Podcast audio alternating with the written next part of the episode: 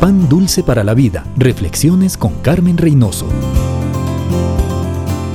Parte importante del amor es la corrección. El proverbista dice, la corrección da sabiduría, mas el muchacho consentido avergonzará a su madre. Mire a su alrededor y verá hijos avergonzando a sus madres y madres que lloran porque ya no pueden ayudar a sus hijos. Amiga, la corrección empieza en la cuna. Si estás esperando a que sea grande, ya es demasiado tarde.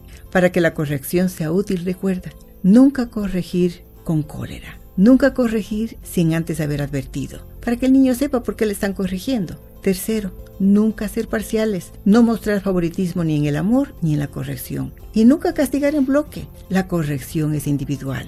Nunca regañar con gritos, ni con lenguaje grosero, ni con palabras oeces. Nunca intimidar con malas caras, ni con actitud de menosprecio. Nunca castigar con crueldad. La disciplina debe ser proporcional a la falta. La corrección es avisada, comprendida y viene siempre con amor para que sea útil.